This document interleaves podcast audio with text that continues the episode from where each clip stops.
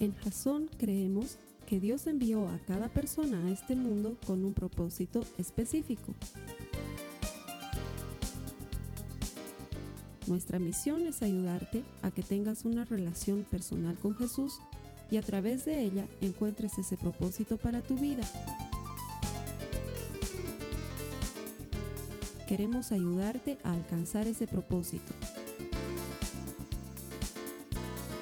Es nuestra oración que este podcast te ayude a tener visión, a tener jazón.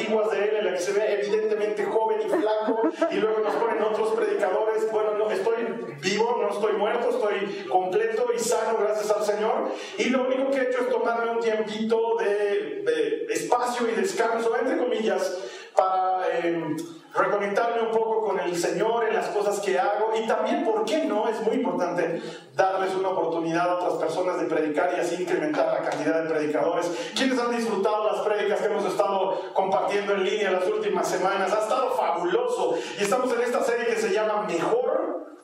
Porque la idea es eh, basarnos en algunos principios bíblicos que nos ayuden a que viviéndolos vivamos una vida mejor. La primera semana desde Santa Cruz, Latife nos hablaba y nos compartió un mensaje que se llamaba Mejor es un puñado lleno que uno vacío, con tranquilidad.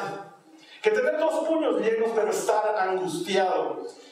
Y esencialmente lo que quiere decir ese mensaje es, no acumules, soltar lo que no vale la pena, Abrazar lo que es correcto y lo que es verdadero, pero luego soltar lo que no conviene y lo que no sirve, porque muchas veces empezamos a acumular cosas que ni siquiera necesitamos realmente. Y el día de ayer lo hemos comprobado cuando hemos llenado toda una bolqueta, no solamente de escombros y de todo ese material de desperdicio que se genera cuando uno construye, pero también una cantidad impresionante de cosas que no sé por qué las guardábamos, estaban viejas y no servían y las seguimos guardando ahí. Y con mucho cariño las hemos botado al camión. Y había un hermano que me decía, no, no lo voy a pescar, no salga, de qué. No sirve.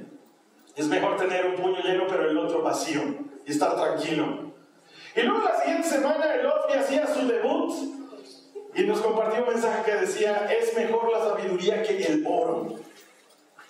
Y si Salomón dice esto, y Salomón era probablemente el hombre más rico de toda la historia en ese momento, debe ser que es más valioso la sabiduría.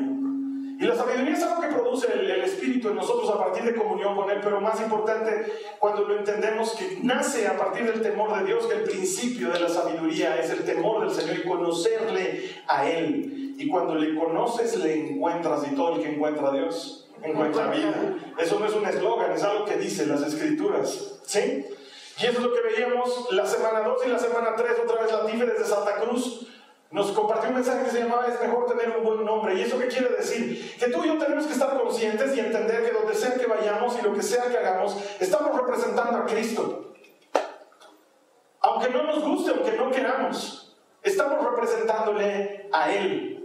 Y es por eso que es bueno tener un buen nombre, porque a quien estás llevando delante de ti siempre es a Jesucristo. Y aunque su nombre es sobre todo nombre, que nuestro nombre lo represente dignamente. Y la última semana, el Osby nos compartía que es mejor ser pacientes que conquistar una ciudad, dice la Biblia.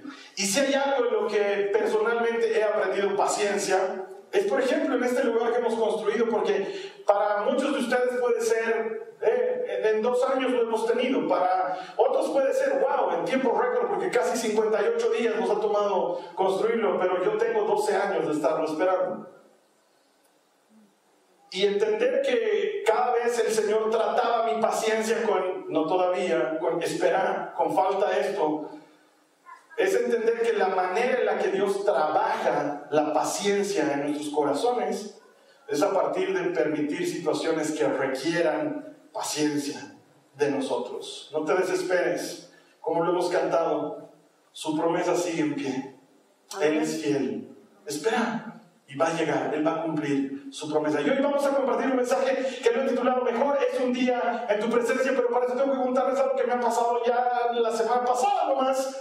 Fuimos a comer a un restaurante con mis hijas y con mi esposa a un restaurante al que solemos ir con cierta frecuencia, es un restaurante que nos gusta, entonces vamos con cierta frecuencia y no es secreto para nadie que a mí me encantan las hamburguesas, ¿sí? Todos lo saben. Además que no hay como lo esconda, hasta físicamente se nota que me encantan las hamburguesas, entonces fuimos a comer a este restaurante y las chicas ya empiezan a ver el menú y casi nunca veo el menú, o sea, le tiro una ojeada, pero por nada, porque siempre voy a pedir lo mismo, ¿sabes? Que yo no soy de los que experimentan, si ya me ha ido bien una vez en un restaurante, no voy a intentar otra cosa porque a lo mejor me va mal, entonces vuelvo a pedirme lo mismo, lo mismo. Y llega el mozo y nos dice, ¿les puedo tomar la orden? Empieza a tomar la orden de las chicas y luego llega a mí y le digo, sí, por favor, yo voy a querer una orden de, estas, de estos langostinos empanizados con salsa búfalo. Y me miran las chicas y la cara les digo cara de, ¿estás pidiendo otra cosa? Y les digo, sí, es que siempre me pido hamburguesa, entonces haré la prueba, tal vez me va bien. Y, y me trajeron los langostinos empanizados con salsa búfalo. Y por Dios santo mío de mi vida, qué cosa más espectacularmente deliciosa. Era picante, pero había una fiesta en mi boca. Es más de solo pensar en eso, digo, aquí otra vez. Y cada que, cada que metí uno de los langostinos ahí en la salsa búfalo, y wow, se deshacía en mi boca. Y entonces empezaba a tener pena porque cada vez había menos langostinos. Y yo no quería que se acaben, entonces los iba contando a ver si me iba a alcanzar cosa más deliciosa. Y es que muchas veces te estás perdiendo de algo mejor porque te has conformado con algo bueno. Porque el mayor enemigo de lo mejor suele ser algo bueno. Nos conformamos con algo bueno. Por eso muchas se han casado, se han casado con su peor estado. Porque al no casarse, Carlos Alberto, ya está bien, ¿no? O sea, yo lo quería alto, corpulento y velludo, pero ya, es marido. Algunos otros, otros dicen, por lo menos no nos matamos. Todavía vivimos juntos, ¿no? Hay otros que se matan, cállate. Por lo menos nosotros somos roommates. No vaya con eso. Debe haber algo mejor. Algunos están así, en esa situación en la que, hey, sí, no soy el mejor alumno en la universidad, pero por lo menos no me aplazo. Por lo menos paso. ¿no? O sea, hay otros que se aplazan. Y te conformas con algo bueno y eso es enemigo de algo mejor. Tus amistades no son las mejores amistades de Dios, pero a estar solo, Carlos Alberto, preferible. ¿eh? Por lo menos tengo a alguien que se pregunta de mí. Alguien me whatsappea, finalmente. Pero tal vez Dios tiene algo mejor. Tal vez nos hemos conformado un trabajo en el que no somos los mejores, ni siquiera se parece a nuestro llamado, a lo que Dios quiere para nosotros, pero pone pan en la mesa. Pero haber algo mejor. ¿Y de nuestra relación con el Señor? Muchos de nosotros nos conformamos con que nuestra relación con el Señor sea algo ocasional. Una vez por semana. Cuando vienes a la casa del Señor. Y la reunión es tan buena. Y la alabanza funciona. Y la prédica te llena el corazón de esperanza y de principios. Y vives con eso el resto de la semana. Y para muchos, la prédica es la única Biblia que escuchan en siete días. Y para muchos, la oración que hacemos en la iglesia es la única oración que hacen en siete días. Y debe haber algo mejor, porque venir a la casa del Señor es bueno, claro que es bueno, pero debe haber algo mejor. Mira lo que dice la Biblia. En el Salmo 84, los versos 1 al 4, y luego el verso 10, dice, Qué bella es tu morada, oh Señor, de los ejércitos celestiales. Anhelo y hasta desfallezco de deseo por entrar en los atrios del Señor. Con todo mi ser, mi cuerpo y mi alma, gritaré con alegría al Dios viviente. Hasta el gorrión encuentra un hogar y la golondrina construye su nido y cría sus polluelos cerca de tu altar, oh Señor de los ejércitos celestiales, mi rey y mi Dios. ¡Qué alegría! Para los que pueden vivir en tu casa cantando siempre tus alabanzas.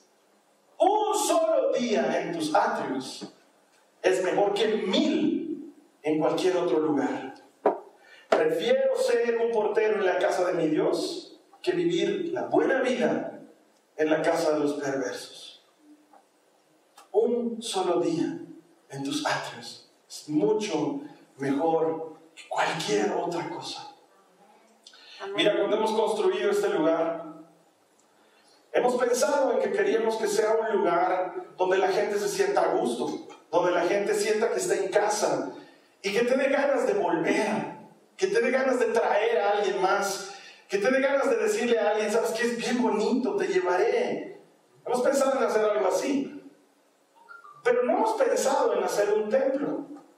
No hemos construido un templo. Porque no hay manera de construirle un templo al Señor, porque los cielos de los cielos no lo pueden contener. Porque Él no habita en templos hechos por manos de hombres. Pero ¿sabes qué dice la Biblia? Que Él habita en el corazón del hombre.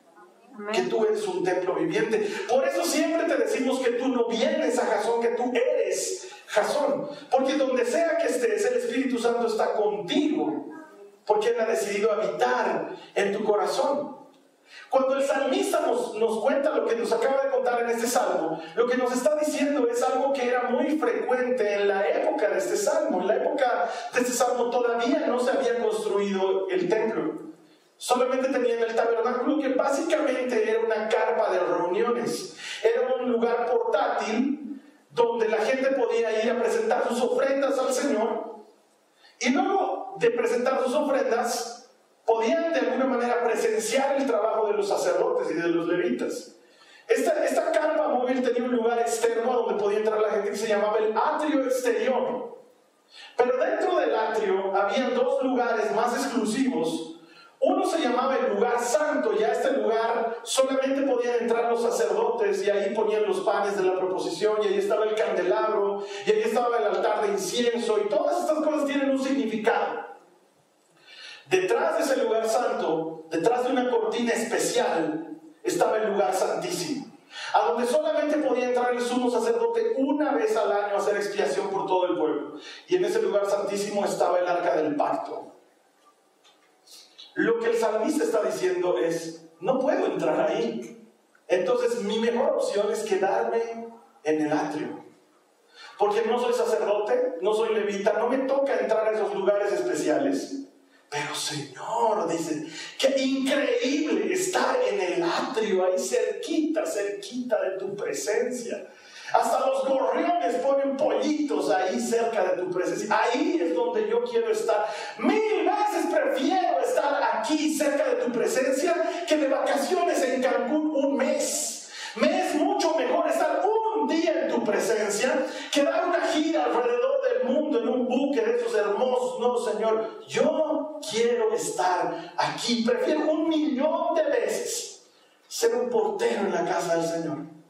Ser el que llega primero, el que barra las alfombras y el que se va último. El que, el que le pone llave a las chapas, el que apaga la luz. Prefiero mil veces eso a ser un magnate, a volar en avión privado. Lo prefiero, es mucho mejor. Debe haber algo extraordinario en estar en la presencia de Dios. Y es que mucha gente dice, no, Carlos Alberto, la iglesia es súper aburrida. Y te quiero decir que si tú dices que la iglesia es súper aburrida, es que tú eres súper aburrido. Porque te cuento que la iglesia no es un lugar, te lo vengo diciendo desde que comencé el mensaje. Tú eres la iglesia. Si te parece que la iglesia es aburrida, hermano, hermana, check it out, algo está mal. Porque la iglesia no es un lugar aburrido, al contrario. La iglesia es el lugar donde habita la presencia del Señor. Y la Biblia dice que en su presencia hay plenitud de gozo. La Biblia dice que en su presencia las oraciones son respondidas. La Biblia dice que en su presencia los enfermos son sanados, los cautivos son liberados, las vidas son transformadas, los caminos son enderezados. En su presencia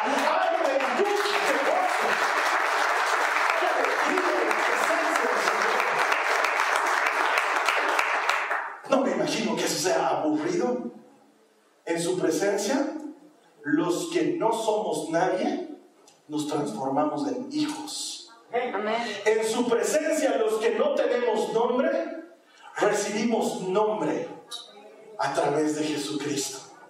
En su presencia, los inútiles y los buenos para nada encontramos dirección y propósito. ¿Sabes por qué? Porque todo el que encuentra a Dios encuentra vida. Eso sucede en su presencia.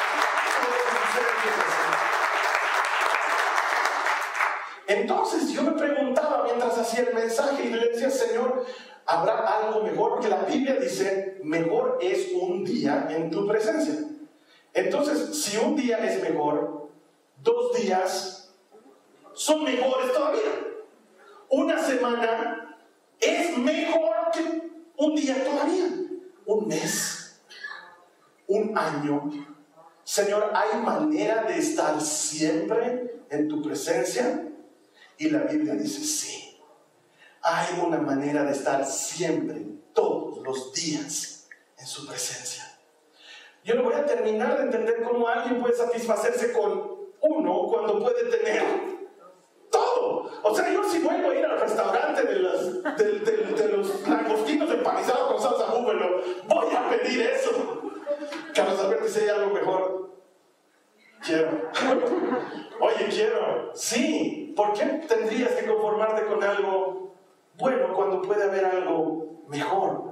Hay algo mejor que un día en tu presencia, Señor. Mira lo que dice la Biblia. En 1 Corintios, el capítulo 3, en el verso 16. Me van a ayudar a leer, por favor. 1 Corintios 13, 16. Si tú estás viendo este mensaje y no sabes dónde lo vas a leer, está en la aplicación de Biblia. Ahí está, en, la pestaña de eventos, están las notas de la prédica para que leas todo lo que estoy compartiendo contigo. 1 Corintios 3, 16, ayúdenme a leerlo. Dice, no se dan cuenta, no, me van a ayudar a leer, ¿sí? ¿No se dan cuenta de que todos ustedes juntos son el templo de Dios y que el Espíritu de Dios vive en ustedes? A mí esto me sabe a que Pablo le está dando un manazo a los corintios. Digo, ¿no, no, ¿no te das cuenta que eres el templo de Dios sopengo?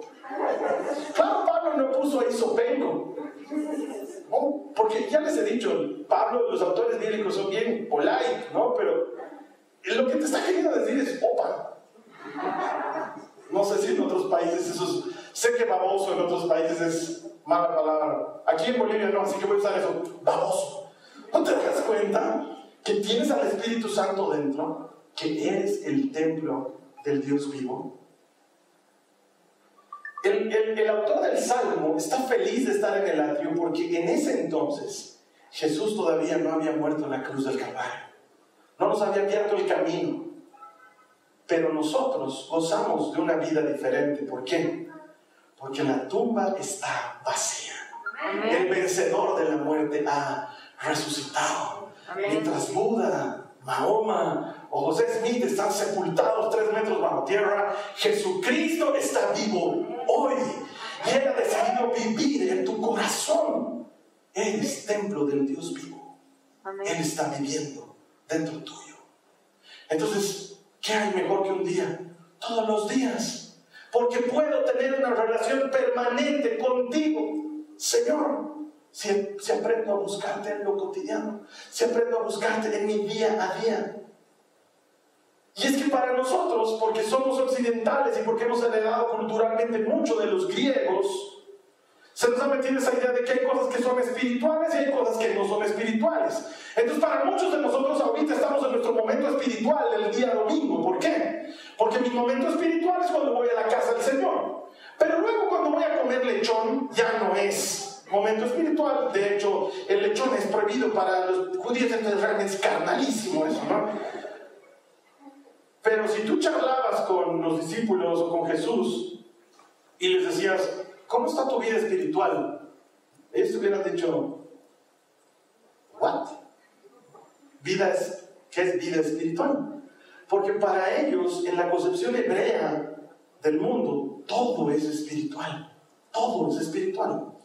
De hecho, te voy a explicar cómo comenzaba eh, un judío de la época judía, en la época de Jesús. Se despertaban y ponían sus dos pies sobre tierra y en cuanto hacían eso, decían, Señor Dios del cielo, te doy gracias porque estoy vivo y porque puedo poner mis pies sobre la tierra. Y se levantaban y luego se iban a, no sé, a asear o algo por el estilo, e iban a comer algo y ellos decían, te doy gracias, Creador del universo, porque me has provisto este pan que voy a comer ahora. Y se lo comían.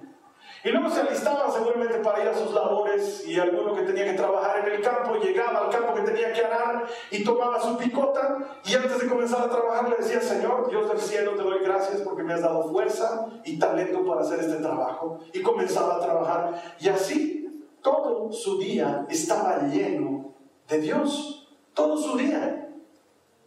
No había distinción entre espiritual y no espiritual, porque todo es espiritual. Es espiritual levantarte en la mañana, es espiritual tomarte una taza de café que te devuelve el ánimo y las ganas, es espiritual comerte un pedazo de fruta que te hace sentir bien, es espiritual ver a tu esposo o a tu esposa despertarse a tu lado y quizás me digas, tú no te despiertas al lado de mi marido, ya mi Dios tiene usa placas, su cara cambia cuando las mañanas cambian. Es lo menos espiritual que hay que. Pero desde la concepción de Dios, todo es espiritual. Y es como cuando es como cuando estás detrás de un auto nuevo. ¿Alguna vez has estado detrás de un auto nuevo? ¿Te has enamorado de algún auto?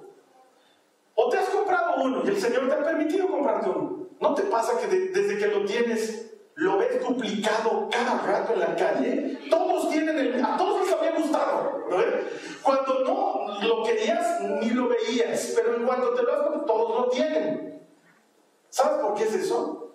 Porque has llevado tu atención a algo concreto. ¿Te imaginas si llevas tu atención a Dios?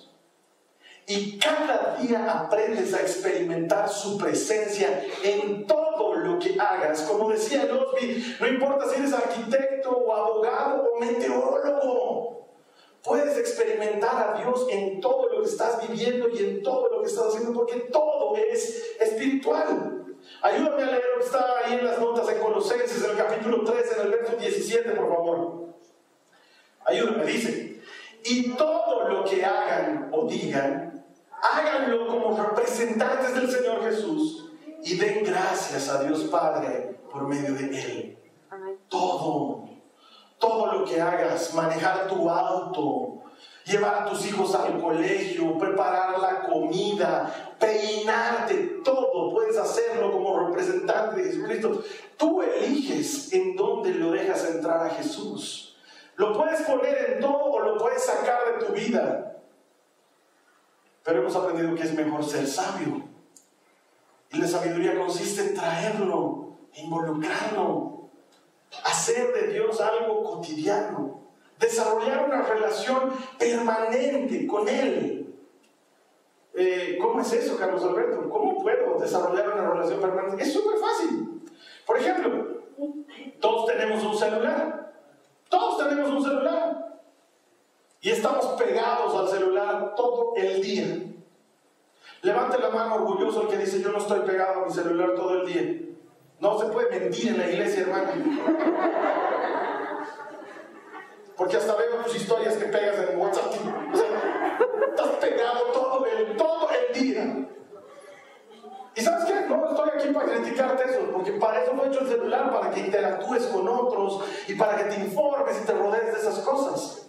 Y de hecho es maravilloso, es una cosa maravillosa que, que nos permite estar en contacto con la gente que amamos. Eh, yo me mensajeo todo el día con la Carly y, oye, tenemos 17 años de casados casi, estamos yendo a los 17 y 30 años de conocernos y, seguimos mensajeándonos como cuando éramos jóvenes y buscábamos estar el uno con el otro todo el tiempo. E, esta época que hemos estado construyendo aquí, ustedes saben que yo odio el WhatsApp. Es más positivo que nos pasemos a Telegram y así lo hagamos tambalear un poco que Zuckerberg se asuste, ¿no ven? Que, que, sienta el peso de una congregación viva de yo. Eh, pero WhatsApp te permite trabajar, te permite estar en contacto con la gente. Y hay algunos que creen que yo charlo por WhatsApp, entonces comienzan diciéndome buenos días, Carlos Alberto, y esperan que yo me responda. no va a suceder. It ain't gonna happen. Sí, no, voy a esperar a que me digas qué quieres que hagamos. Pero es maravilloso, te pasas documentos, te pones de acuerdo, evitas reuniones insatisfactorias y puedes estar en contacto con la gente todo el día. ¿Por qué no podríamos hacer algo exactamente igual con Dios? Y aprender a estar en contacto con Él todo el tiempo. Sales de tu casa, das un paso afuera y le dices, Señor, gracias que puedo ir rumbo a mi destino, hacer mi trabajo. Y empiezas a caminar. Y ves pasar un perro y conversas con el Señor en lugar de pensarlo para tus adentros y decir qué perro más mugroso. Puedes decirle al Señor qué quiltro más mugroso, Señor. Ilumina a su dueño para que lo limpie o lo elimine. Gracias, Padre, y sigues en tu vida. Y cuando te subes a la movilidad, decirle gracias, Señor del universo, que me permites tener un transporte para llegar a mi trabajo. Y cuando estás en tu trabajo, decirle, Señor, dame sabiduría y fuerzas para enfrentar lo que tengo que hacer ahora y ayúdame a tomar buenas decisiones. Y cuando tu jefe te llame y tú sientas que ha llegado el momento de la verdad, poderle decir, Señor, tú estás conmigo, eres un escudo alrededor de mí. Y empezar a desarrollar una relación permanente y continua con Él. Es algo que tú puedes elegir hacer. Mira lo que dice la Biblia en 1 Tesalonicenses 5, 16 al 17. Dice, estén siempre alegres. Eso quiere decir que tú puedes elegir estar alegre. Eso quiere decir que cuando estiras tu jeta lo haces porque quieres, hermano. Porque si no, no te diría eso la Biblia. Los que alfombran los lugares con su jeta lo están haciendo porque quieren. Y luego dice, ¿qué dice? Nunca dejen de orar. ¿Se puede estar orando todo el rato? Claro. Si en algún momento, dos o tres años atrás, tú me hubieras dicho, Carlos Alberto, ¿cómo podemos desarrollar una relación permanente con el Señor? Yo te hubiera dicho, es necesario que ores, como dice la Biblia, entra en tu cuarto, cierra tu puerta y habla a tu Padre que está en lo secreto y Él te premiará. Es necesario que leas su palabra porque no hay manera de que tengas una relación con tu Padre si no lees su palabra. Y es importante que te congregues, te hubiera dicho, porque no puedes tener una relación con Dios a tu manera, tiene que ser una relación a la manera de Dios. Eso te hubiera dicho dos o tres años atrás y no está mal. Créeme que es bueno, pero hay algo mejor. Nada jamás reemplazar, nunca nada reemplazará el entrar a tu cuarto, cerrar la puerta y hablar a tu padre que está en lo secreto, por lo menos una vez en el día. Pero luego puedes llenar tu día con una comunicación constante y permanente como quien mensajea a alguien que ama. Y mandarle notas, y mandarle stickers, y mandarle memes, y mandarle emojis. Perdón a los que son muy mayores y no están entendiendo lo que estoy hablando. Pero puedes comunicarte con él constantemente. ¿Cuántos aquí quiero que levanten la mano con orgullo y con satisfacción? ¿Cuántos aquí están suscritos a algún plan bíblico en nuestra aplicación de Biblia? La, la Bible App, levanten su mano con orgullo. Los, los que están así levantando es porque están suscritos pero ni la leen. Levanten su mano ya. ¿Quiénes están? Oye, son hartos. Gloria a Dios. Todo esto, ¿qué les pasa, hermanos? Dios los tenga en fuego lento. No, no es cierto. Oye, suscríbanse a un plan bíblico. Es que mucha gente dice cosas como Carlos Alberto, ¿y a ti cómo es que Dios te habla? Bueno, la mayor parte del tiempo, si no todas, a través de su palabra. ¿Quieres que Dios te hable? Anda a tu Biblia. Ahí está hablando harto y todo el tiempo. Pero para muchos de nosotros basta con lo que se nos predica. Y luego, después de una prédica que dura, ¿qué? Media hora, 40 minutos, luego vives 6 días y 23 horas y lo que quedan de minutos con otra prédica en tu vida, porque el mundo te predica otra cosa. No esperes que tu vida tome oxígeno si no tienes fuente de oxígeno.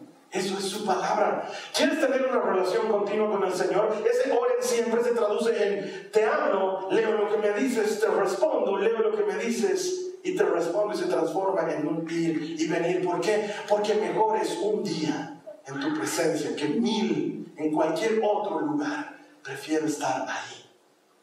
Pero para esto, hermanos, hay que desarrollar una sana desesperación por estar con el Señor.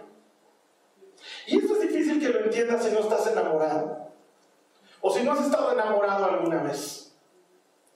A mí me gustaría decirte como cuando era jovencito que estaba enamorado, pero la verdad es que no, todavía me sigue pasando. Les he dicho, tengo 17 años de matrimonio con mi esposa y 30 años de conocernos, y todavía me sigue pasando. No venimos juntos a la iglesia porque no podemos, porque yo tengo que estar mucho más temprano, generalmente tengo que verme con los hermanos de la música, con alguien más para hacer algo antes de los servicios. Y la Carly sale un poco después de la casa porque las chicas vienen con ella y entonces son tres que se tienen que alistar, son mujercitas las tres, pues entonces se tienen que alistar se tienen que poner de acuerdo y hacen su mejor esfuerzo, pero llegan en otro horario, entonces no venimos juntos y sabes qué, hasta que no llega la Carly, yo estoy desesperado por verla. 17 años después de haberme casado y 30 años después de conocerla y todavía sigo desesperado por verla. Y cuando la veo cruzar la puerta, todavía mi corazón hace pum. Y me alegro de verla. ¿Sabes por qué?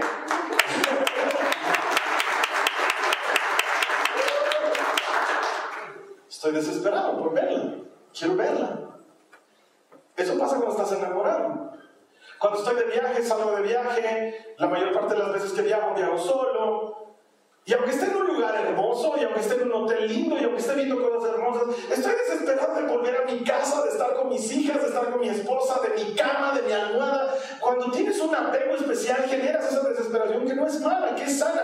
Veo algo lindo de viaje y lo primero que pienso es las tengo que traer a las chicas, tienen que ver esto. Voy a comer a algún lugar donde haya algo rico y digo, oh, tengo que traerlas de este lugar, les va a encantar porque estás enamorado. Es muy difícil que entiendas esto si no estás enamorado, pero si has estado enamorado, lo has estado en algún momento.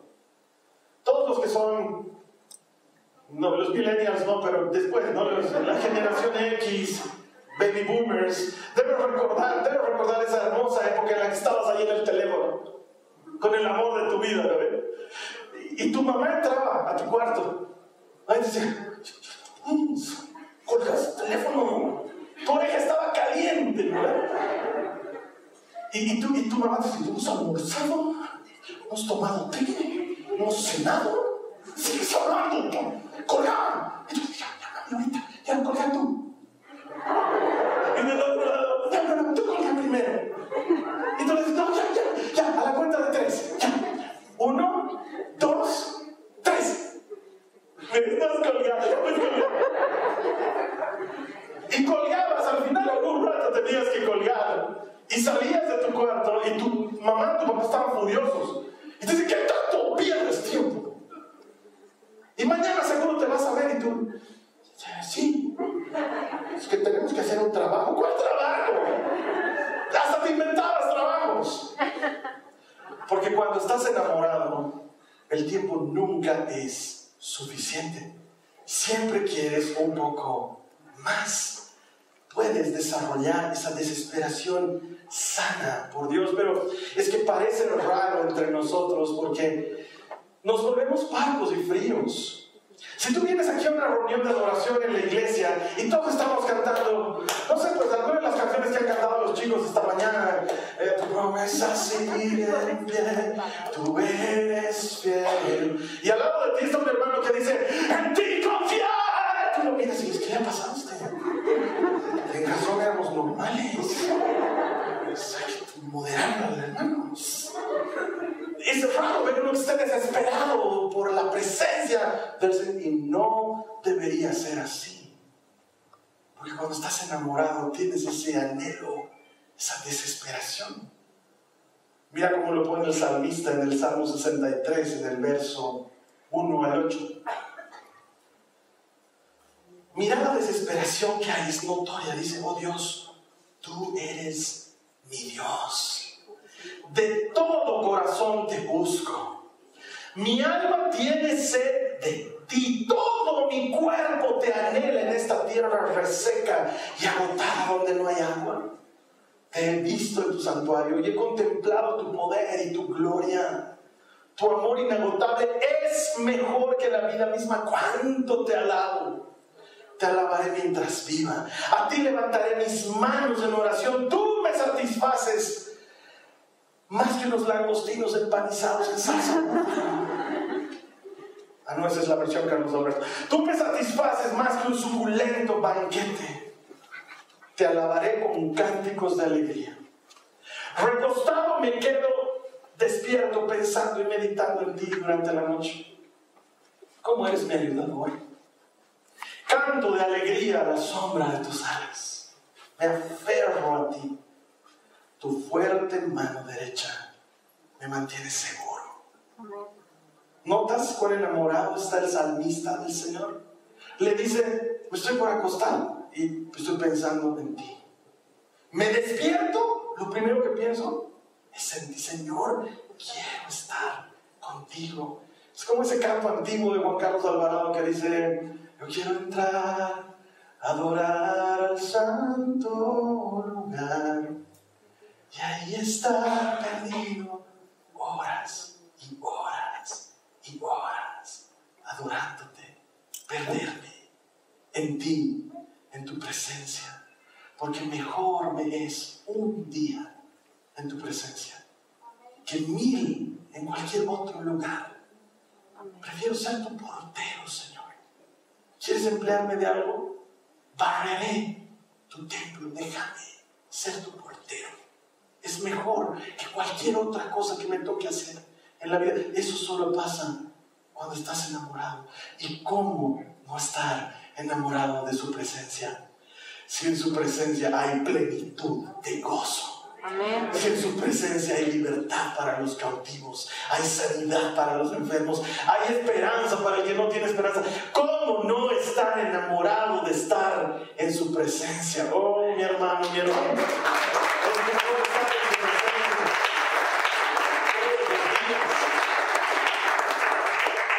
Entonces quiero cerrar con esto.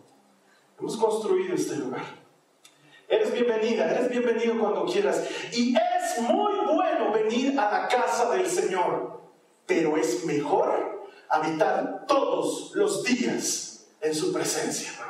Yo te voy a invitar a cerrar tus ojos, vamos a orar. Le vamos a decir al Señor, le vamos a confesar que necesitamos entrar en su presencia más a menudo.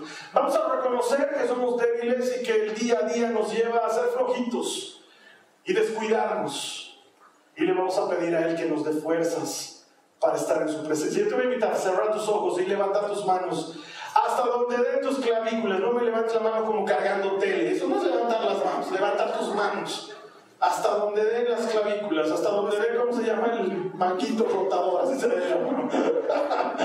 Vamos a levantar nuestras manos y ahora conmigo, dile, Señor, te necesito, te anhelo, te deseo, Señor, como, como tierra seca que necesita agua, así te anhelo yo. Señor, tengo desesperación por ti, me desespero por ti, Jesús.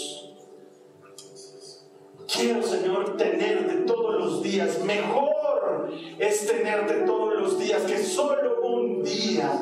No me permitas pasar un día sin estar en tu presencia. No me permitas un solo día sin escucharte en tu palabra. No me permitas un solo día, Señor, sin estar cerca tuyo. Ayúdame, Jesús.